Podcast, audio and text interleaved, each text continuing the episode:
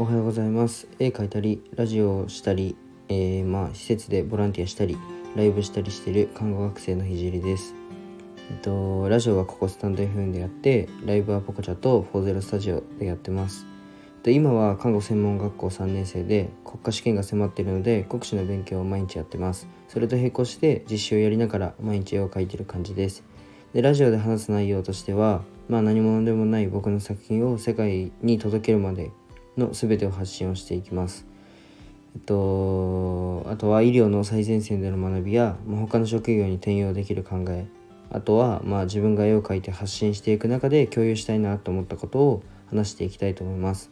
で今日のテーマは、まあ、吸収というテーマで話していきたいと思います。でまず雑談から入りたいんですけど、えっと、以前僕の家系は、まあ、嗅覚がいいという話をしたと思うんですけど、まあ、僕にはちょっとそれにまつわる特技があってとそれは、まあ、そこの空間が汚れてるのかどうかを、まあ、匂いでわかるということです。えっとまあ匂いでわかると言っても、まあ、やり方あって、まあ、それは鼻くその匂いを嗅ぐってことなんですけどちなみに嗅覚が鋭くない人は、まあ、鼻をほじれば同じことができます。で僕は嗅覚がいいので、まあ、鼻くその匂いが、まあ、分かるんですけど、まあ、さらに言えばどのくらい鼻くそが溜まってるのかっていうのが分かるんですよだからまあ飲食店のキッチンとかって空間的にはもうごちゃごちゃしてるので綺麗とは言えないじゃないですか。で、まあ、僕は居酒屋のキッチンでアルバイトをしてたことがあるんですけどバイトの後はホコリやそのゴミがを入れないためにめっちゃ鼻が頑張ってそこのそこにダムを作るんですよ。だからバイトの後はむちゃくちゃ鼻くそがたまるんですね。でえっとまあ、空間が汚れていると鼻くそが多く溜まって空間が、えっと、汚れてないとたまらないのでで鼻くその匂いが 匂いでまあどれぐらい入ってるのかっていうのも匂いでわかるので、まあ、それで空間が汚れてるのかあの綺麗なのかっていうのを 察知できます。で是非僕の部屋私の部屋が綺麗なのかどうか気になる人は僕を呼んでみてください。お仕事待ってます。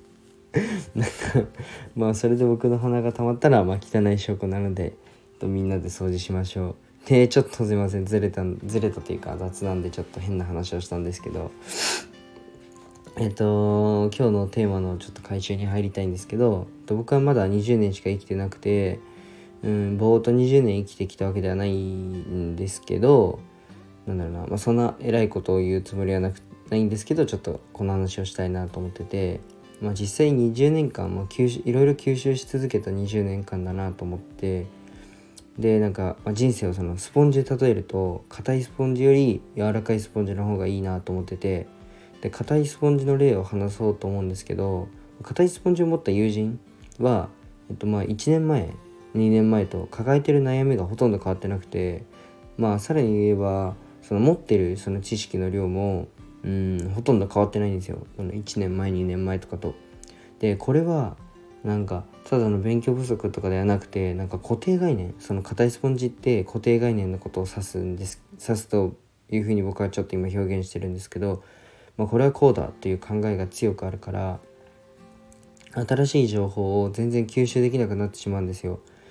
で僕はそこを意識しててまあたとえ小学生であろうと全力で話して吸収しようとしてます。でまあ小学生から学ぶことはとても多いと思ってて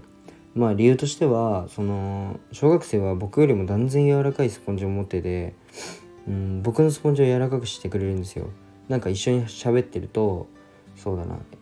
なんか普通大人ではなんかしらけるようなとこも全力で笑っててでそれが本当に本当に素で笑ってるっていうのが伝わってなんかなんかそういうのっていいなと思ってあのスポンジが柔らかいからあの全力に楽しめるってわけじゃないですか。だから僕もその小学生と関わって全力で話すことで、まあ、自分のスポンジを柔らかくしてるっていう感じです。で逆に自分より経験の多い人たち経験してきたことが多い人たちと話す、まあ、自分より目上の方と話す時はもうもう全て吸収してもうでっかくなろうというふうに思って話した方が成長できるかなと思っててでそれにはまあ硬いスポンジじゃなくて柔らかいスポンジの方が効率がいいのであの日頃からまあ柔らかくしてうんあの自分より上の方と喋る時はその日頃柔らかくしたスポンジで吸収するっていうサイクルを繰り返して大きくなろうというふうに考えてます。で僕はすごい恵まれてて小学生の妹がいるのでスポンジを柔らかくその小学生の例えば妹の友達と喋る時とか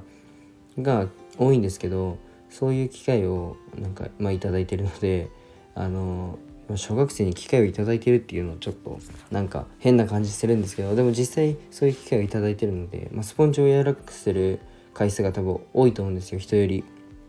なのでそこで柔らかくしてでまあ運よく目上の方と話す機会も多いのでそこで柔らかくなったスポンジを使って